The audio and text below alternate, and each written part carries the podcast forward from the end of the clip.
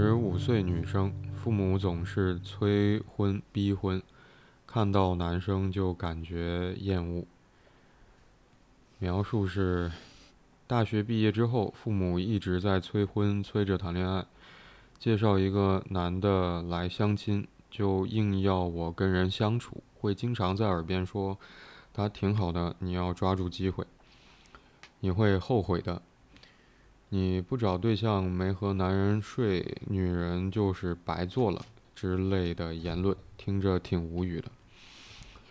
不找对象并不是因为不想谈恋爱，谈过恋爱，但对象都是女生，最长的一个有两年，也并不是没有尝试过和男生相处，总感觉有莫名其妙的压力。比如一个印象不错的男生约我吃饭，约的时候我爽快答应。但越接近吃饭的日子，越不想去，甚至会突然下头，几乎每一次都是这样。我喜欢女生，也没有和父母说过，因为他们坚决抵制同性恋，且觉得同性恋都是神经病，没有说的必要。昨晚还大吵一架，逼着我要结婚，逼着要我结婚。我正视自己喜欢女生的事实，也是真的对男生不感兴趣，也不想随便找个男的结婚，已经不是对结婚产生恐惧，现在看见有男生来和我说话，都都避之不及，都会不自觉产生厌恶感。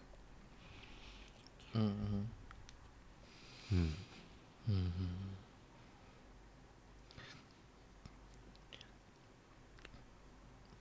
呃，我不知道是因为刚，嗯，刚起还是，还是听完这个，呃，这个描述啊，首先，嗯，就是会会会感觉有一种晕眩感的。他说那个突然间下头，我我不知道这个下头是，因为我们知道上头，嗯嗯，然后下头是，嗯。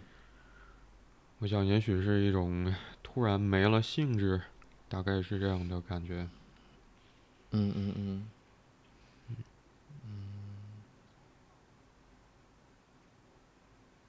有一种很错愕的感觉。错愕。嗯。就像，嗯，因为这个催婚。嗯，催婚本身倒就已经让人感觉呃挺不爽的了，因为呃某种意义上来讲，二十五岁，嗯，这里边就是呃当然就是离开这个离开这个提问者的这个这个状况，只是看到一个二十五岁如果在被催催婚的话，实际上是一个蛮蛮人蛮让人感觉。挺扫兴的，因为这里面会让出现很多挫败感，比如说，嗯，不会问你你的准备，而是问，不会问你你目前的一个，比如说情感状态，然后或者说对婚姻、对情感、对恋爱的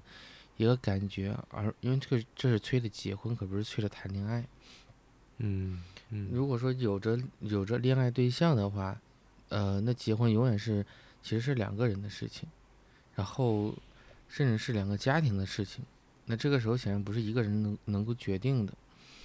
而一方被催，其实这这个就会显得，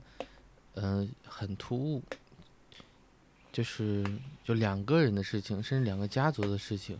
结果需要一个人，然后去，呃，或者说你只是在逼一个人去，似乎他能够做决定一样，嗯。这个这个其实是一个很，就是很让人不爽的一件事情，那一种状态。那如果说你还没有一个结结婚对象，或者没有一个恋爱对象，那这无疑就有一点赶，就是赶鸭子上架，就是也不问你准备准没准备好，准没准备好，然后也也不问你，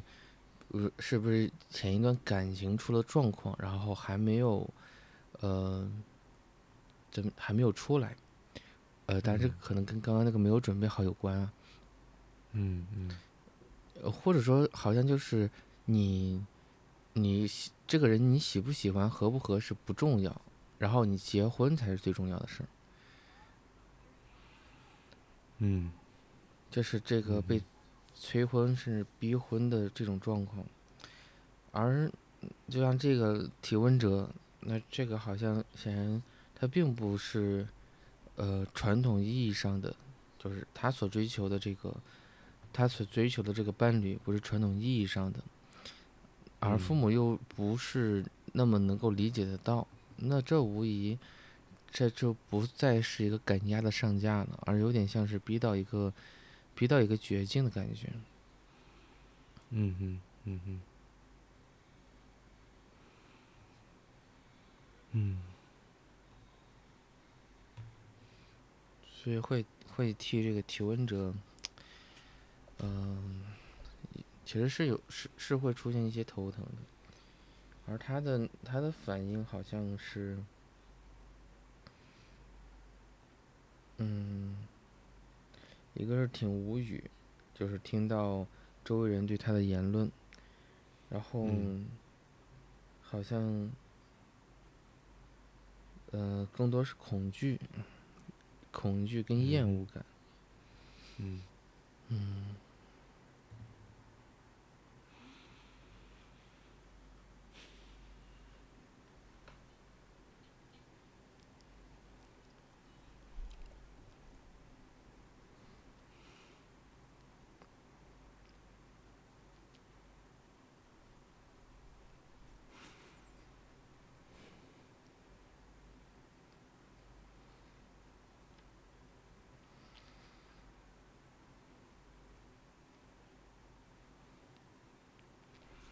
我想你刚才说那个头疼、头晕，嗯，会不会和嗯，会不会和这个描述里面，其实听上去是问题在套问题有关？因为呃，原先我们考虑说通过嗯对提问者提供的文本的讨论，去试图理解说，在这个提问者描述的问题当中，或者说在那个问题里面包含了什么？有没有可能其实是在问题覆盖之下有其他的，或者更呃距离我们个人内心处境更接近的一种困境？就也许原本我们的讨论仿佛是有要去试图理解在文字以之下这个提问者的内心处境的，但我刚才在读完这个描述的时候，会觉得，就是我一方面也会在考虑说，对于这个提问者而言，就他所面对的那个问题到底是什么？但同时，我会觉得仿佛这个问题是层层嵌套在一起。嗯嗯嗯就是我会注意到，尤其是在其中，呃，对于这个提问者来说，仿佛在表面遇到的情形是爸妈对他结婚这件事情的催促，或者说逼迫、催婚、逼婚。嗯嗯但他也自己提到说，对于他个人而言，他的性取向是指向同性的。你刚才提到说，这其实是区别于传统我们认为说，在异性恋视角下，那婚姻，呃，或者说伴侣的双方，可能更多的时候是以异性去建立关系，建立这样的亲密关系。嗯嗯，而这个部分提问者也提到说，他并没有跟父母说过，所以在，嗯，我觉得在这样一个背景之下，嗯，其实就让那个催婚或者逼婚，或者结婚本身变得很难实现。好像首先要，首先会触碰到的是，嗯，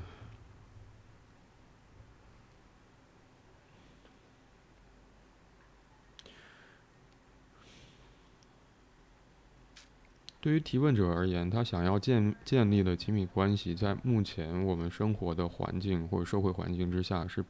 很难结为。嗯法律意义上或者说进入婚姻关系的。所以从这个角度来说，我会觉得逼婚跟催婚仿佛在提问者那里就还没到那，是一个没有基础的问题。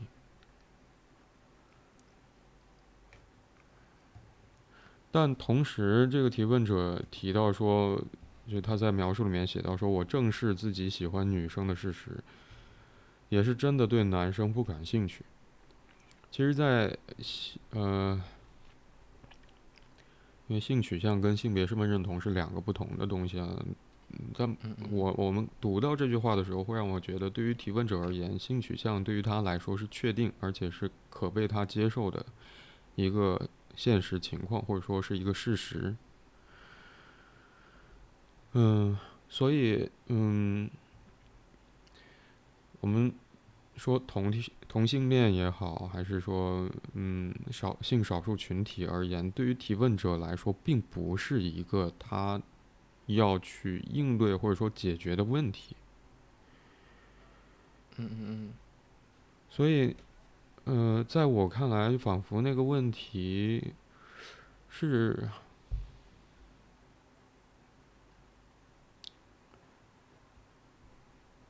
显得很没有基础。这个问题的成立，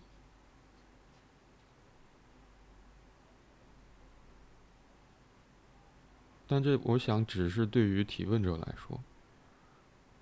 而且我们呃先暂且不去展开讨论，只是从这个提问者的描述里面去看，仿佛就已经呈现出了就是在描述里面，首先最先。触碰到的仿佛是父母对提问者的催婚逼婚的这件事情，让他很很很不舒服，或者说用提问者的话来说，爸妈对于他催婚逼婚的那些话语听着也是挺无语的。嗯。然后接下来触及到的就是在这个逼婚跟催婚之下，对于提问者来说，他自己面对亲密关系的时候。他会注意到，仿佛他对男性并没有什么兴趣，然后他，嗯，其实也有恋爱的经验，是跟同性之间。嗯嗯嗯。就仿佛这个问题在，或者父母逼婚这个问题在提问者那里是一个，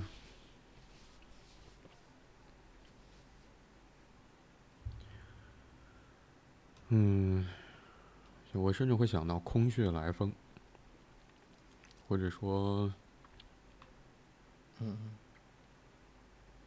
就是没有基础吧，这个问题。嗯，不知道为什么你说空穴来风，我第一反应想到是痴人说梦。痴人说梦，嗯，谈不上，因为有一丁点是在，就是怎么讲？呃，父母的这样一个意愿，其实是有点一厢情愿的。就为什么刚刚所说，对，因为嗯，催婚、催婚甚至到逼婚的位置上的话，我们刚说过，就是即便不是就是同性这样一个不太容易被大众所接受的这么一个位置，我认为本身在这个催婚跟逼婚的位置上而言的话。它是会有一些递进关系的。如果说，嗯，嗯，如果说只是因为，比如说两个人已经谈了很长时间了，就像，呃，我记得比较有名的应该是沈腾跟他的妻子，当时好像是十二年的恋爱经历，但是没有一直没有结婚，这个让人听起来就匪夷所思。这个时候的逼婚跟催婚会怎么讲？嗯，可能。作为这种父母或者说第三方的存在，其实是会起到一些，因为这些压力其实会有一些促进性的作用。当然，当然，如果就是做不好的话，也可能会崩掉啊，因为这个压力过大的话。但是这里面会有一个，就是怎么讲，会找到具体的问题在，就因为那肯定是，肯定是存在一些问题，所以才导致了这么一个结果的，就是没有结婚的这这么一个结果。但那个会相对而言的话，会更加具象。嗯，如果说是，如果说刚刚 刚刚说的另就是另外一种，就是比就是你可能刚认识，但还没有到达那个，就是时间可能也不够，然后或者是呃只是在相亲，但这个这个阶段里面还没有想着要结婚，然后这个时候被催婚的话，其实这里面也会有一种就是过强的催化剂的效果，但那个仍然是一种意愿被。就是被叠加的感觉。那 你刚刚所说到的，就是没有这个基础，这无疑就变成的是，当你还没有一个对象的时候，而这个时候去去逼婚，那我认为这个就有点匪夷所思了。就算你的你的这个你是呃取向是异性恋的话，但是你没有对象，你怎么练呢？就是那那没有恋怎么婚呢？就是这个感觉好像，嗯，就婚姻就成了一个任务了。而这个这个婚姻的话，所代指的也不再是一个就两元的关系，就呃夫妻关系，而有点像是就是父母的一个遮羞布一样。像你要替他们解决掉，比如说呃舆论的压力、传宗接代的压力等等等等。嗯因为因为就是，嗯，因为不知道啊，不知道这个，就是这个提问者的这个家境，呃，是是在，呃，什么样一个位置上？就是因为我知道的是，嗯，其实城市要相对好一点，嗯，但是，呃，如果说是，连城中村跟那个农村的部分的话，这个压力会非常大，嗯。就是怎么？因为很多学就是很多的，呃，学生，然后其实是在外面上学的，然后就是当想起来你孩子已经去上学了，很多人会打听，而打听的时候就无意之间就会强调，该结婚了，年纪不小了，呃呃呃，或者说是那个谁谁谁，就做这种同同向的这样这样一种类比。有些人可能没有没有上大学，然后结婚早等等等等，就会说别人家已经抱上孙子了，或别人家已经抱抱到孙女了啊，你们家啊也得快一点。这个时候实际上就会带来一个无形之之中的压力，而受到这个就是如果父母认同的这种压力，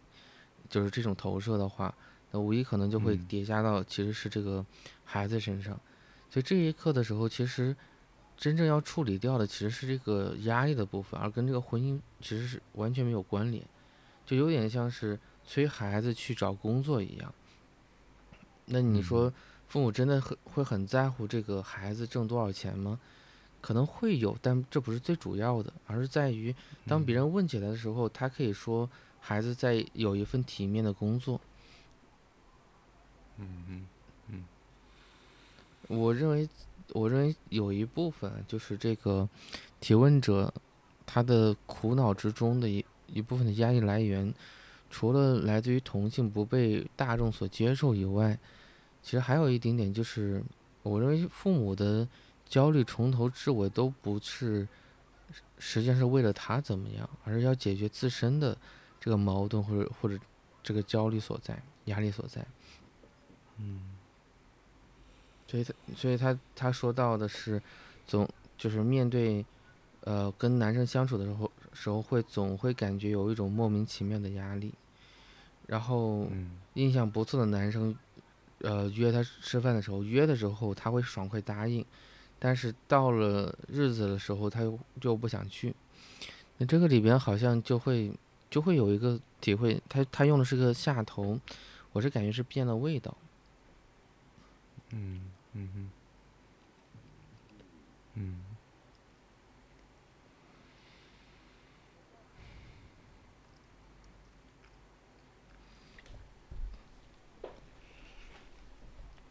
指的是，可能总会有一种感觉，你在做的这个事情的本质上不是，不是为了自己。你要嗯。给的交代也不是给自己一个交代，那结果是，我就会有一种厌烦，一种想要排斥的感觉。嗯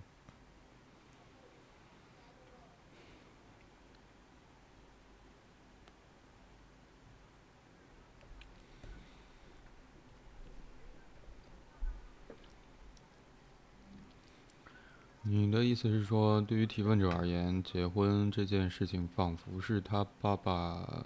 他爸妈、他的父母放置在他那里，希望他可以去替父母完成的一个任务。然后这个任务当中，好像也包含着一些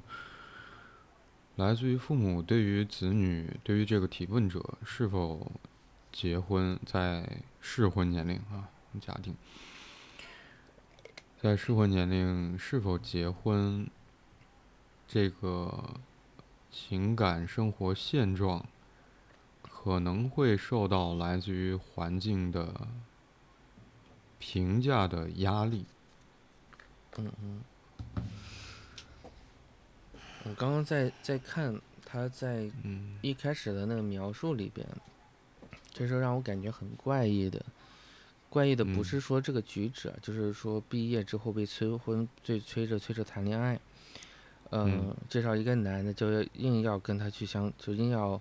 呃，这个提问者去跟他相处。啊、这个是能够想、嗯。能够理解也能想象得到的，因为很多时候，呃，当然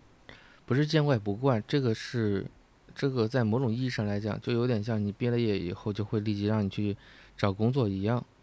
这个其实是有点按嗯。部就班的感觉。但是那个嗯。话，他会经常在耳边说，他挺好的，你要抓住机会，你会后悔嗯。的。你不找对象，没和男人睡，女人就是白做了。就是这个嗯。这个这个话，这个话听起来就，嗯，就很很很怪，对，嗯。就是因为怎么讲这个，这个不，呃，这个跟就不太像是一个父母跟就是女儿说的话，但跟嗯。儿子肯定也不会这么说，就有一有一点点就是，这很像是一个周扒皮面对那个长工们说的那个话，就是就是那嗯。种、那种感觉是在于，就是有一种压迫感。特别那那个话，就是就是你你不找对象，呃，没和男人睡，女人就是白做了。就这个这个是一个特别大的一个贬低，嗯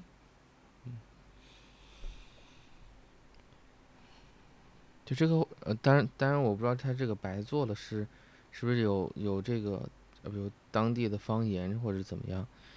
呃更更像是就是你不配做女人。嗯，没有意义的，没有价值的。所以，如果说这个话是是由这个父母来说的话，这这无形之中就就给了一个就像一个判刑一样。我认为这是一个非常沉重的，因为嗯因为这个年纪，就即便不谈恋爱，我认为这也是也是一个选择啊，对吗？你不是说到了就是三十四四十啊，当然我说这个只是说传统意义上而言的话，这个你嗯说到了那么大的一个年纪，如果仍然没有，我不是说要结婚，而是说没有恋爱的经历的话，那我认为这可能是在关系里存在一些状况的。嗯，当嗯然，如果说一直以来你都是一个人去搞科研，或者说很少能够跟跟外界有有这种接触的话，那是例外的。但是是就这么长时间，但是这个这个这个提问者才二十五岁，也刚刚毕业，而且这个嗯时候又是在一个疫情的状态。我们知道，就是很多的这种线下的社交其实都被中断掉了，或者说很难开展。这是很多时候。嗯呃，像什么联谊，或者说很多这种，就很很多这这种我们过去传统意义上的社交活动，包括同学聚会，包括一些呃什么相亲角等等，好像都因为这些部分以后暂停掉了。所以这所以这几年大大家的这种机会其实是要比之前要少很多，严峻很多的。嗯，但这个时候仍然会就是不考虑这个现实啊，仍然会考虑的是一个结果，那这个就是一个特别大的一个蔑视感。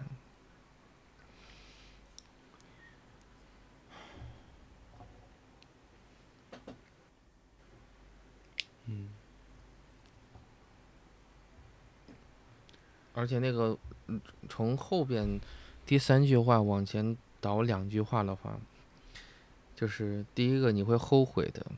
就这个这个无疑就有点像诅咒一样，就好像，这个时候就就，因为听完了第三句话之后，前两句话就显得格外刺耳。嗯嗯。那这个这个后悔的话，就证明就是，就有点活该的意思。或者说，就是你会，嗯，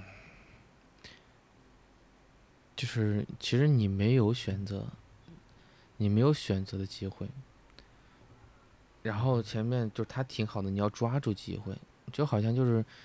嗯，有一种要往外直塞的白给的那那个那个滋味，甚至倒贴的那个滋味。就这个里面会有一个特别强烈的一种不值得或者不配得的那个。那个味道在，嗯，这实后边就不难想象，一个是一个是因为，因为通常情况下，有些这种就是同性恋的，呃，呃，仍然会因为比如说，比如说对于观念的妥协，甚至对于父母的妥协，可能仍然会愿意去，比如说行婚，呃，或者说起码是去。面对那个异性，然后目的只是给父母这边有个交代，嗯，然后最终拖着拖着，然后让父母感觉就一直找不到一个合适的而已，来以此来去隐晦的，就是传递那个，就是实际上是呃同性的这样一个取向，对的，嗯，但但这个明显感觉得到的话，这有一个强烈的一种厌恶感，这个厌恶感可能就跟。前面就是那些就是贬损的话有关系，这种就是就是很隐晦的传递的这种不值得的那个这个部分有关系。好像如果说真的找到了一个人，嗯，感觉父母并不会送出祝福的。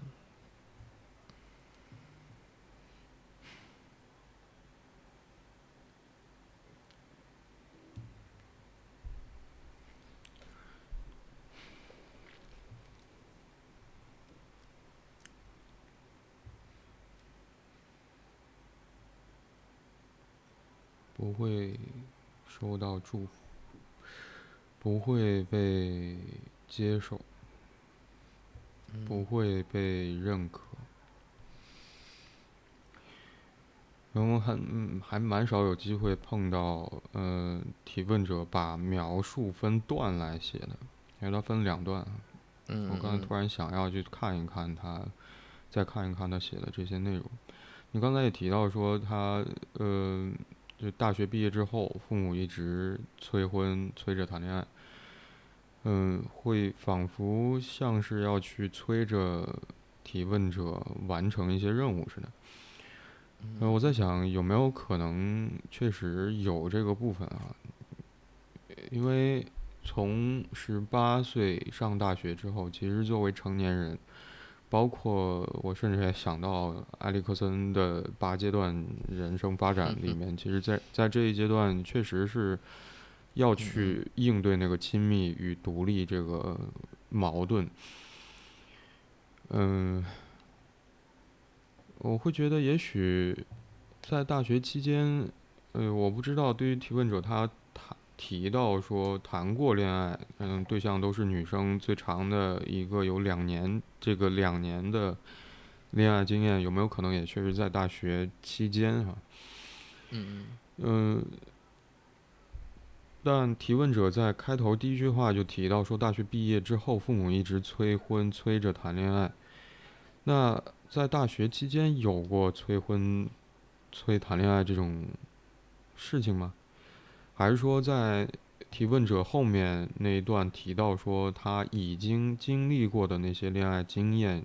其实是在父母没有催促，也就是大学期间所谈、所经历的。呃，我我想到这个，或者说我想要去重新回头看，在提问者的描述里面，第一句话他提到大学毕业之后，父母一直催婚、催着谈恋爱这件事情。这句话的时候。就仿佛在毕业之前，我甚至在想象当中觉得他爸妈并没有在意过提问者有没有过恋爱经验，或者说他，嗯，跟，嗯，同学啊或者朋友之间的相处是什么样子的，包括说在他的情感关系当中有没有什么事情发生，提问者的状态如何，经历怎么样，他自己的感觉怎么样。嗯，这也会让我想到说，对于提问者来说，或者说对于提问者爸妈而言，就是不是要高中毕业了之后一定要去大学读书，或者说，呃，大学有没有可能也会被提问者的父母看成是在那个年纪必须要去做的一件事情，就仿佛做了这个事情就可以了。然后到大学毕业之后，接下来要面临的就是。你刚才会想到说找工作，呃，对于这个提问者来说，他所面对的好像是爸妈从他毕业开始之后就不断的去提醒他你要结婚，你要谈恋爱，然后催着，然后逼迫着，包括介绍一个男的，他在描述里面提到说，介绍一个男的来相亲就硬要我跟人相处，然后还会经常在提问者耳边不停的说。嗯，我会觉得仿佛对于提问者的父母而言，就要完成这些任务，在适时、适当的年纪或者时期阶段，要去完成这些任务，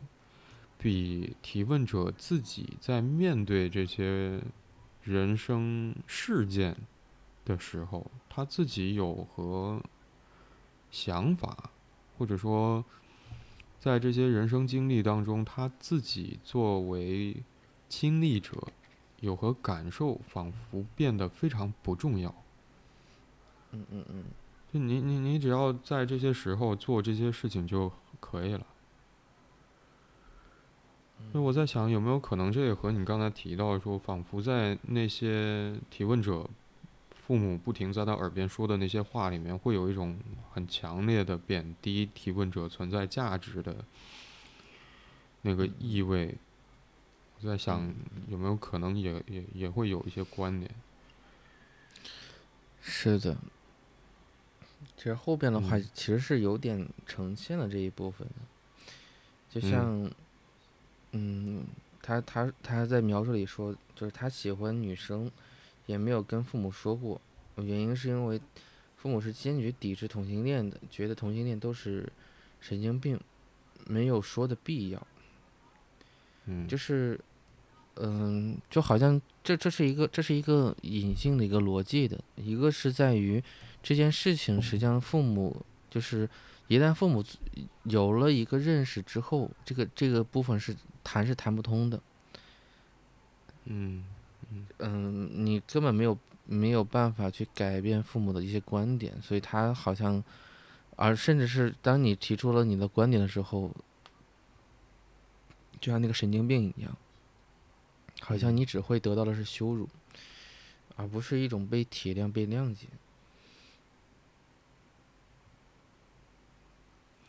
你刚才在提到体谅、谅解的时候，我其实在想，就体谅跟谅解是不是必要的？就在这个提问者的面所面对的情情境里，或者他所面对的问题里，因为我想到这个，是因为呃，我刚才会提到说性取向或者说性别身份认同，这是两件不同的事情。嗯，我们哎，好，我们假定说，我会想要花一点时间在同性恋这个。性别身份认同上，嗯嗯嗯，就他，嗯，我们之所以在会给他起一个名字叫做性别身份认同，嗯，它其实包含被包含在身份认同上，嗯嗯，被包含在身份认同之下。嗯，那么关于身份认同，或许我们就可以，我会觉得也许可以多说一点，是在于，嗯嗯呃，可能它不是一个我们通常所理解或者说呃日常话语当中认为的身份或者说身份认同是，就是你是什什么人，或者说你你是从事什么工作，当然这里面有职业身份认同那个部分。嗯嗯嗯，我想身份认同有很多专门去做这个研究的学者，其实会提到说，身份认同可能是一个非常内在的，关于我是怎么样一个人的内在理解或者说认知，或者嗯，它是一种大概。我我在我会猜想，也许是介于意识跟无意识之间的一个地方的对于自己的看法。嗯嗯嗯呃，如果我们先暂且撇开说性别身份认同，只是谈到说身份认同这件事情，就我是一个怎么样的人这件事情，嗯，嗯嗯还谈得上是被啊，你刚才提到那两个词是什么？就被接体谅谅解，啊，被体谅和谅解谈得上吗？就我是一个什么样子的人？嗯嗯嗯嗯，那如果说我们对于周边的人，他自己认为自己是一个什么样子的人，是谈不上，或者说有点牵强。我觉得谈那个体谅跟谅解的话，那作为身份认同的性别身份认同，需要得到体谅跟谅解吗？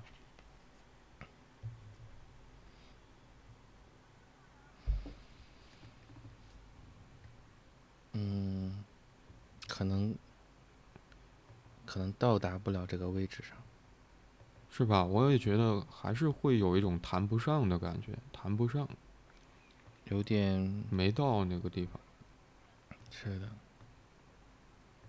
倒不是感觉远，而是说好像就有点像是一个呃依从关系，或者说个递进关系一样，就得先有第一步，才有第二步。嗯，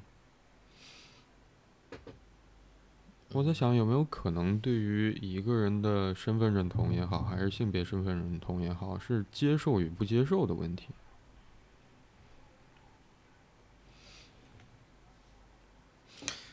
嗯，就是我认为身份认同的话，在某种意义上而言，可能是一个是一个现象的部分，因为它在核嗯心里边的话，实际上是一个内在，就因为它最终因为认同的话，最后是一个就是自我统一性的，就你你对自嗯己的一个整体、整体部分的一个理解跟这个状态的一个体现，所以嗯哼，所以从这个位置上来讲的话，我认为，嗯，就是就有点像我们所说，这里面就就很就会让我想到那个字体心理学有一个词叫做内聚性，就是因为嗯。当这个当有些虚假的部分放在在你的体验里边的时候，它会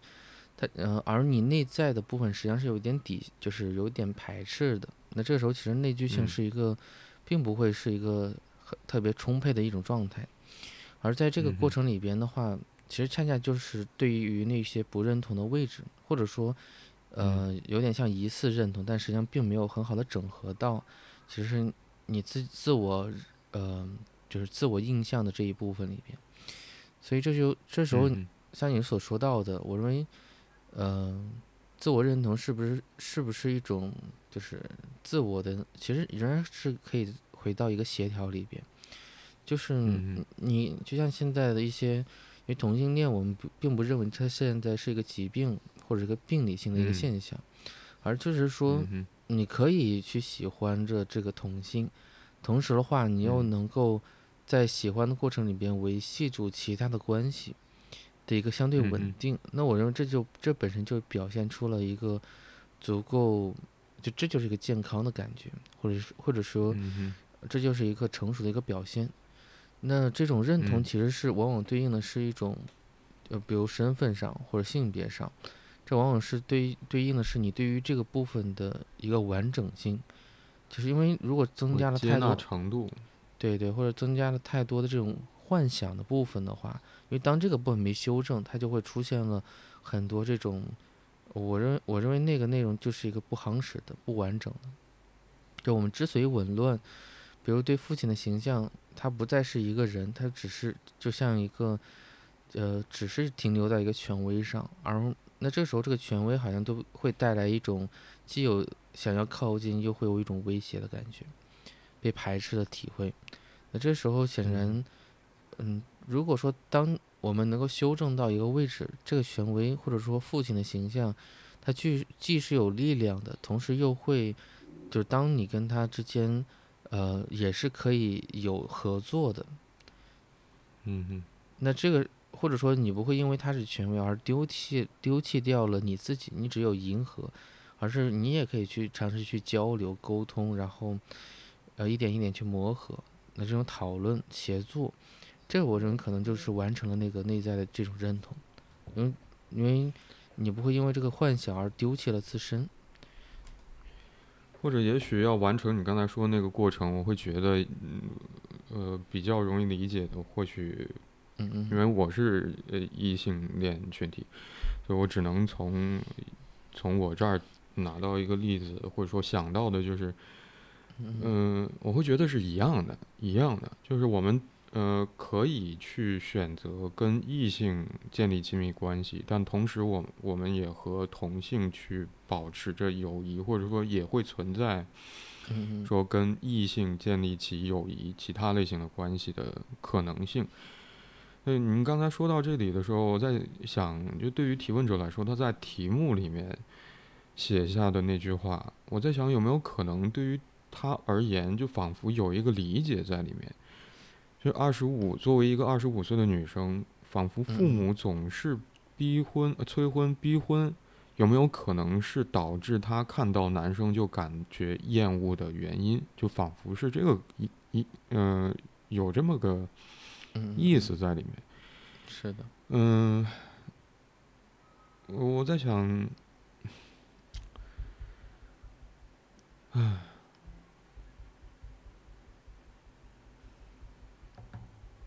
嗯，我现在要重新去想，对于提问者来说，那个问题到底是什么？嗯嗯就他，嗯，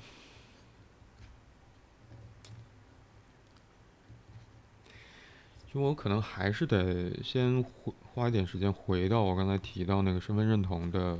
发展过程当中。其实，通俗一点来讲，我会觉得，嗯、嗯，包括性别身份认同啊，就是身份认同建立的整个过程，或许很多时候，也许在一开始是很就不得就没有办法否认的一个部分，是来自于我们会受到自己父母的影响，他们是我们人生当中第一个接触的人、伴侣，或者说男人和女人两个不同的性别的人。嗯嗯嗯所以，呃，其实某种意义上来说，我们对于父母的观察和在与父母交往、打交道的过程当中，我们的体验，其实在不停的形塑我们内心当中对于男人、女人、伴侣、夫妻、呃，父母、父母跟子女之间的关系形态，或者说所谓母母板，一直在。嗯这个互动过程当中，慢慢的去形塑，包括后来，我想，当我们生活当中扩展到加入了很多其他的关系，比如说，呃，朋友，比如说老师和学生，比如说，嗯，教练和学员，比如说其他的各种各样的，嗯，关系形态的时候，也许这个身份认同和性别，包括性别身份认同，可能都会慢慢的去在各种关系经验当中得到调整，不断的去重复这个过程，或者说也许一直都是发展和流动的。对于某一些学者而言，性别也是流动的。嗯，所以我在想，嗯，如果说对于提问者而言，他在问题呃里面提到了。也许存在这么一种可能啊，在他看来，仿佛是将父母总是逼婚、催婚和他注意到自己看到男生就感觉厌恶之间，似乎是有一些联系的话，我在想有没有可能，嗯，有没有可能对于提问者来说，就男生，你刚才提到说，呃，其实要从。哎呀，好难这个部分。嗯嗯。就当我们去慢慢建立自己，就基啊基于我们和不同的人之间关系的经验和体会，去慢慢建立起属于我们自己的身份认同的过程当中。嗯嗯。就有的时候可能会不得不要去，不得不要去面临说我们想象当中的。嗯，或者从您所遵循的那个理论取向来说，就理想的，或者说想象当中的，或者某种幻想层面的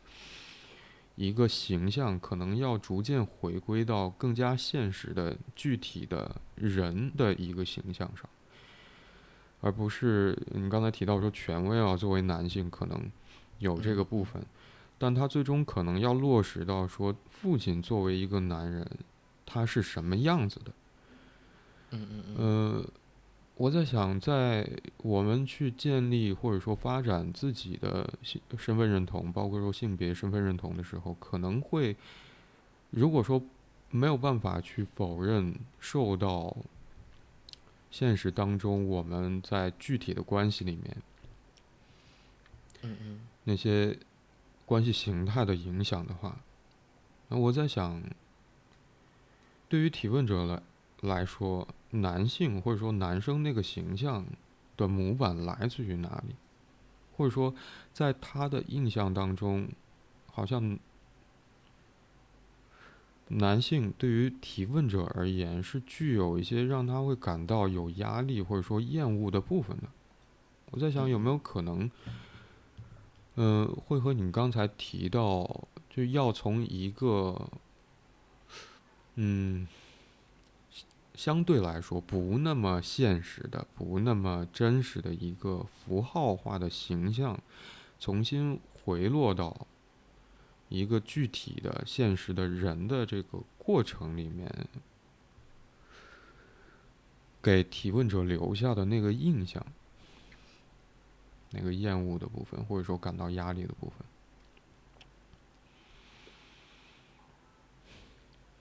我好像也很难说清楚刚才这个想要表达的东表达的东西。你在你在说的时候，你这你刚刚说的那个部分，会让我联想到，就是你说的那个，就是父亲的或者说男性的形象来来源于哪里？嗯，因因为我们可能接触最早的男性一般都是代指是父亲，而父亲的，呃。怎么讲？在拉康派他们谈及到父亲的功能的时候，父性是父性还是父亲？父性的功能的时候，当然说到，其实父亲是来自于妈妈妈妈语言的传递的，就是爸爸是一个什么样的人？呃，因为你的感受是，呃，你的感受是模糊的，但是爸爸，呃，往往会存在于妈妈的话语，就是话语之中。谈到的，嗯哼，嗯，这个是会慢慢建建构起一个初初级的，就是对爸爸的一个印象，或者说爸爸的一些行为的解读。所以，嗯，因为他刚刚有有说，就是对于，因为他说是对男性有压力，嗯，然后会感觉到厌恶。我我我刚刚第一个反应是，可能就像。就像他起初跟父亲之间产生了一些状况，是无法靠近的，无法亲近的。嗯，可能还会存在于，比如说，因为实际上来讲，他并没有谈及到就是父母之间的这样一个就是婚姻跟感情的状况。我刚刚会有会是我会想到，就是因为他说到了，其实跟同性之间在一起，他会感觉，嗯。啊，他倒没有没有没有写到这些，但是对比上而言的话是没有这些压力感的，因为我们知道，其实跟同性，如果你只是交朋友的话，那其实都会很轻松，但如果你要谈恋爱的话，其实会同性之间，因为你不清楚对方是否也能接受这个这样一种恋爱关系，其实，嗯，就是大部分的同性恋会，即便大家是。嗯，怎么讲？可能观念呢，或者说支持度都挺高的，但仍然会有一种担忧，就是就有点像是那个明星谈恋爱的感觉一样，就总会担心舆论，总会担心被人议论。嗯，这部分的压力会会很大的。所以，如果说对方没有这样一个意愿的话，其实是一个这边就是自己可能会发出这种主动性的邀请，但也会很。很介意对方的反应的，所以其实，在其实，在这个过程里边的话，我我我我个人感觉他所要面对的压力要远远大于想象中的。嗯，因为因为这种，嗯，两双方这种两情相悦还是比较，嗯，比较就是难得可贵的，不是那么轻易可以达到那个那个位置的。因为他说到最长的其实也就两年，然后。中间应该是有过几段感情的，而且同时的话，他也是有想过跟这个男生相处一下的，有时候他并不拒绝，但是但是正是因为这种莫名其妙的压力，所以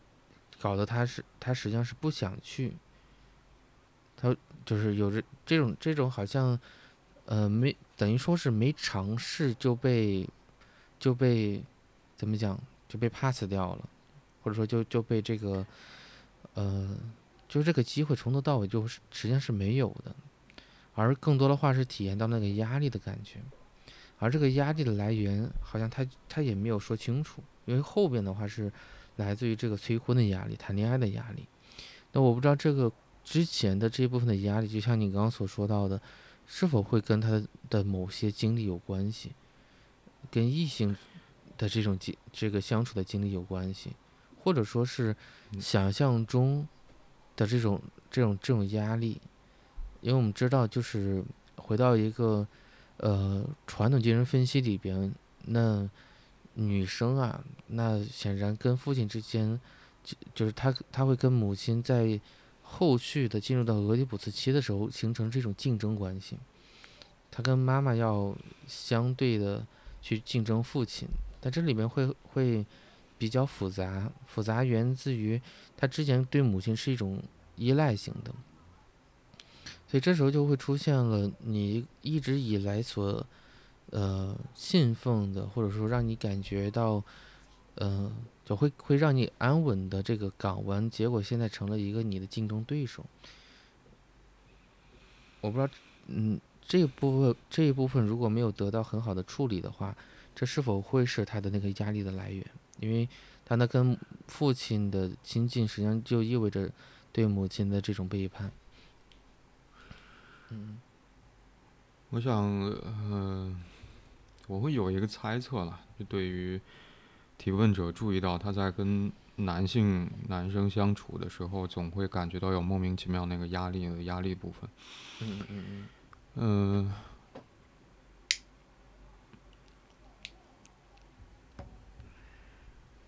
嗯，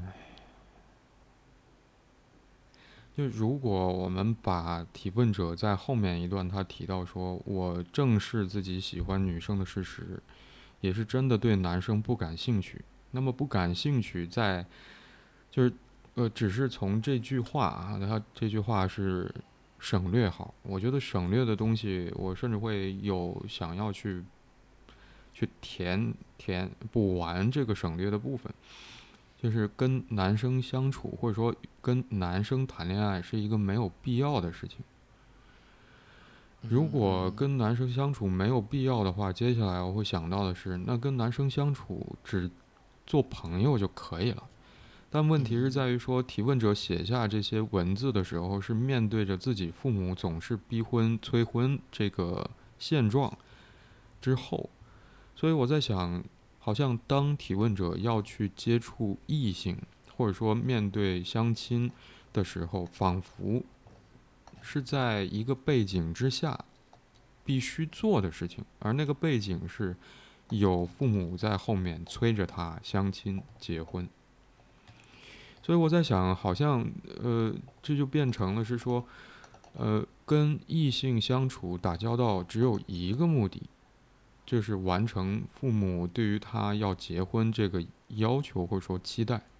嗯嗯嗯，所以我在想，那个压力仿佛，呃，因为我我们没有办法说去了解这个提问者跟他父亲之间的关系形态到底是什么样子，包括说从他妈妈那儿，或者说你刚才提到话语当中对于父亲这样一个人的描述，或者说评，也许也有评价，呃，是什么？而也许我们可以获得的一些文字上的支持是。这个提问者写下这个问题，最主要的原因是在于说，他在面对父母催催婚逼婚这件事之后，所以仿佛能够得到一点文字或者信息支撑的，就是这个催婚逼婚的任务或者说期待，嗯或者要求，是在。提问者面对异性的时候，也许是很容易，就是那个背景，我觉得就是当提问者面对异性和男生，或者说考虑要去跟异性接触相亲的时候，不得不要去，就剥离不掉的背景。而这个背景之下，就有那个要求的压力存在，而不是说好像这个男性给这个提问者的压力。因为在一开始，这个提问者也提到说，他有呃有过跟异性相处的经验，不是没有尝试过和男生相处。比如说，他还举了一个例子，说，比如说，对于一个。印象不错的男生约他约我吃饭，约的时候我爽快的答应了，但越接近吃饭的日子越不想去，甚至会突然下头，几乎每一次都是这样。我在想他，嗯，那个压力仿佛不是对于和异性相处，而是说从哪个角度或者说带着怎样的目的跟目标去跟异性相处。是的，因为实际上他并没有呈现出来，跟比如说在关系里的，比如交流上、观念上，或者说情感互动方面上的这种问题困扰，而是在没开始之前就有一种，其实就像一个禁令的感觉，那是那是一个，嗯，就像加引号的违法，天是乱纪。这这个这股的这股的压力，迫使他很难向前走一步。嗯，嗯，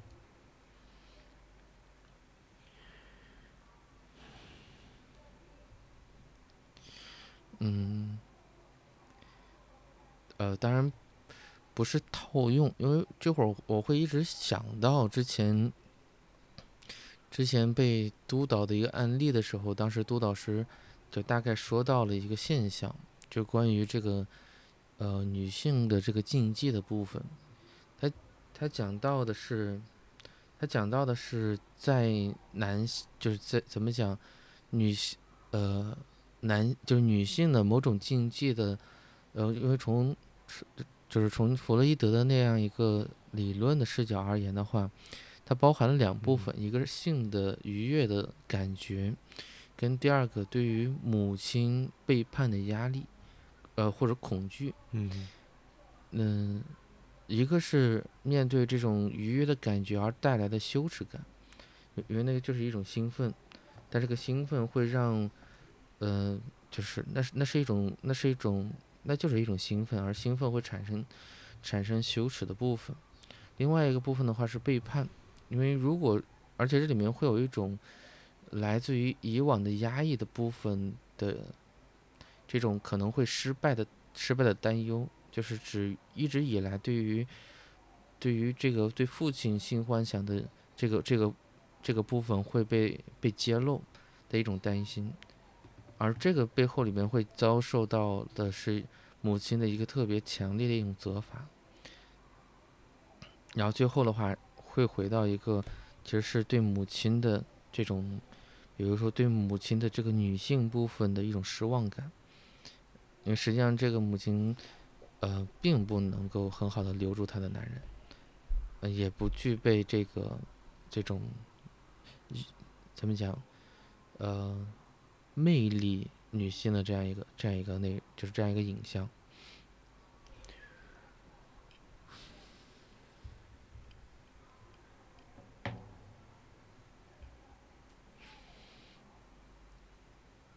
对，形成了是。我刚才突然想到一件事情，就当我们去从理论的角度去讨论今天我们遇到的这个问题的时候，嗯，我会觉得有没有可能，其实我们，也许是我呀，我会觉得，呃，突然感受到一些很无奈的感觉。嗯嗯嗯嗯。嗯。我在，我在我在想那个无奈的感觉的时候，就看到这么一句话在提问者的描述里面。嗯就我喜欢女生，也没有和父母说过，因为他们坚决抵制同性恋，且觉得同性恋都是神经病，没有必要，没有说的必要。昨晚还大吵一架，逼着我要结婚。嗯嗯嗯。嗯。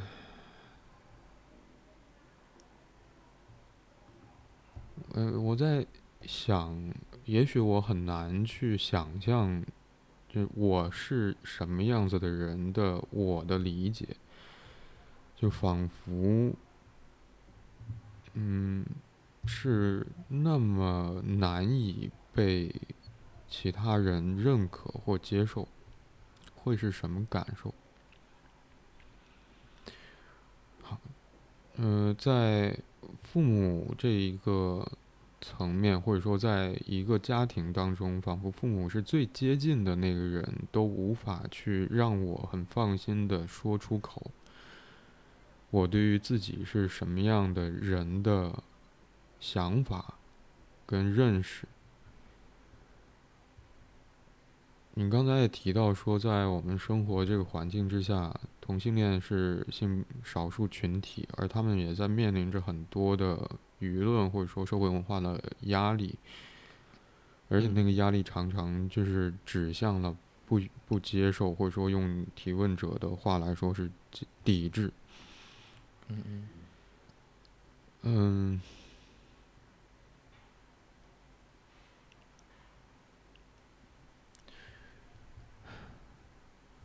而对于提问者来说，他自己是很明确的，可以去接纳自己性别身份认同的，包括说性取向的指向的。嗯嗯嗯。但好像很为难，很为难的是说，嗯，也许这其中也会有一个期待啊，我不知道这个期待对于这个提问者来说有多大的程度或者占多大成分。嗯嗯嗯。嗯，我不知道对于他来说。不说或者不去跟他爸妈说他的性取向，嗯，是同性恋，是根本就不激就没有希望说爸妈能够去接受，还是说并不在意他们是是不是可以接受？嗯，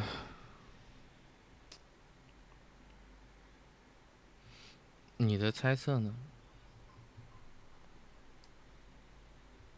如果我回到第一段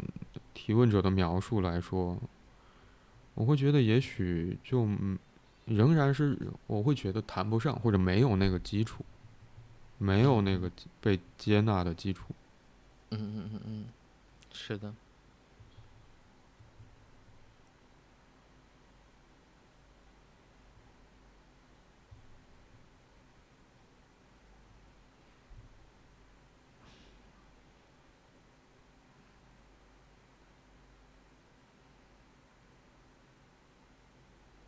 所以我我我其实会想到这个，我在想这个问题有没有可能可以理解为说，我是什么样子的人，我也许想要跟你说，呃，如果前提是我我很接受我是这个样子的，但我跟你说了之后，你接受不接受？我在想，这有没有可能是你你要去处理的问题？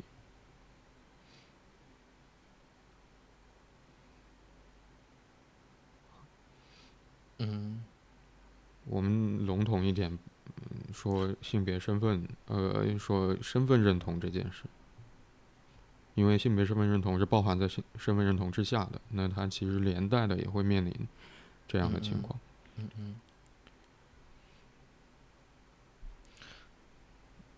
我认为从逻辑上来讲，这是说得通的。嗯因为，嗯，事实上也就是如此，不是吗？就是，嗯，嗯因为在某种意义上来讲，这是两两个轨道的，就是你有你的人生，我有我的人生，可以有重合的地方，但或者是有交织的地方，但这不是一个覆盖的一个层面。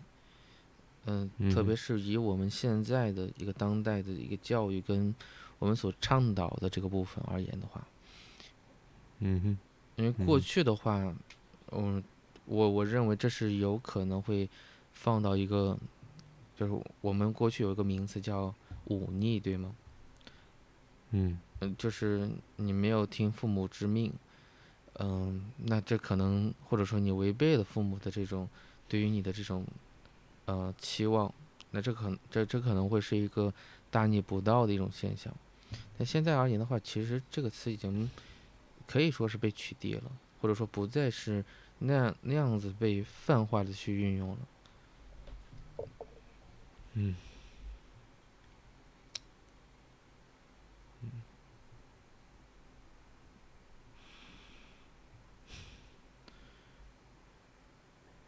嗯我好像没有想要多说的了。嗯嗯嗯。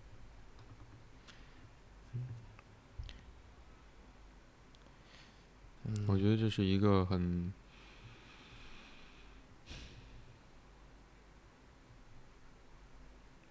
也许我到此为止，对于今天我们讨论的那个问题的印象，仍然会让我想到，没有基础，谈不上。嗯嗯嗯。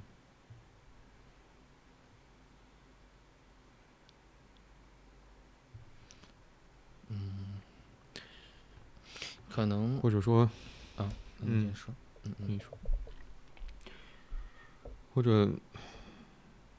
也许那个困难在于说，就啊我在想，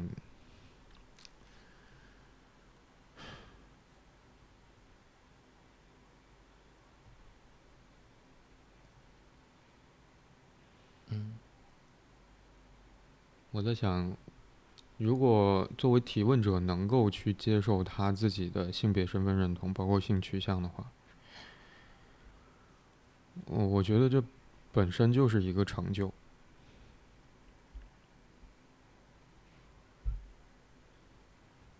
嗯甚至我也会想到你前面提到说那个整合的感觉。而如果是回应说提问者那个问题，就看到男生就感觉厌恶的话，我会觉得也许我刚才好像说了我我想说的。嗯嗯。嗯。嗯，我在如果说最后的话，我是因为面对的这是一个二十五岁的一个提问者，我我相信在这个嗯。年纪里边，放下放下一些这种，就像嗯，怎么讲，放下一些观念的话，其实也是也是比较比较难的。而我是感觉他其实已经在在那个位置上了，但但可能仍然会有一嗯。种嗯、一种留念吧，因为毕竟就是在某种意义上来讲，那个可能并不太容易被被所有人所接受，指的是。嗯指的是一种，就是不是说你不在乎，而是说你能够回到你自己的位置去坚定，坚定你自己人生的那一部分。嗯嗯，因为父母的话，终究他只就是他们的意见也好，或者说他们的一些观点也好，嗯，他只是在提供一提供一种思路。当然，他们会有一些强、嗯强硬的态度，那是源自于他们的身份，也也可能是源自于他们的压力。嗯嗯可以理解，也可以谅解，但不能妥协。起码从实际上，当你妥协的时候，这个痛苦接踵而来。所以，可能这个过程里边，我认为恰恰是不要去，就因为有有一个内容是需要去正视自己，就是在这个过程里的那个整体的体验的感觉。嗯，就算因为从从大部分的这种形态上来讲，即便是某种意义上来讲，呃，有些人会为了所谓为了父母妥协去行婚，但坦率的说，结果嗯跟自己所想象中的不太一样。我们嗯我们可以珍视一段关系，但不应该为了这段关系而放弃了自己，不然的话，这个关系也不复存在了。嗯，我觉得提问者也许提出了一个问题，而不仅像他自己，或者说像他的父母。嗯，我在想那句话或许可以说成是，嗯，我很，我部分的清楚我是什么样子的人，我也因此接受这样的自己。或许我很希望说你可以和我一样接纳我这样的，我是我是什么样子的人。也许更多一点的话，我我可能还会渴望你为我有这么稳定，或者说相对来说比较完整的对自己的理解和认识而感到高兴。但如果不行的话，嗯嗯嗯，嗯，那就不行好了，要不然，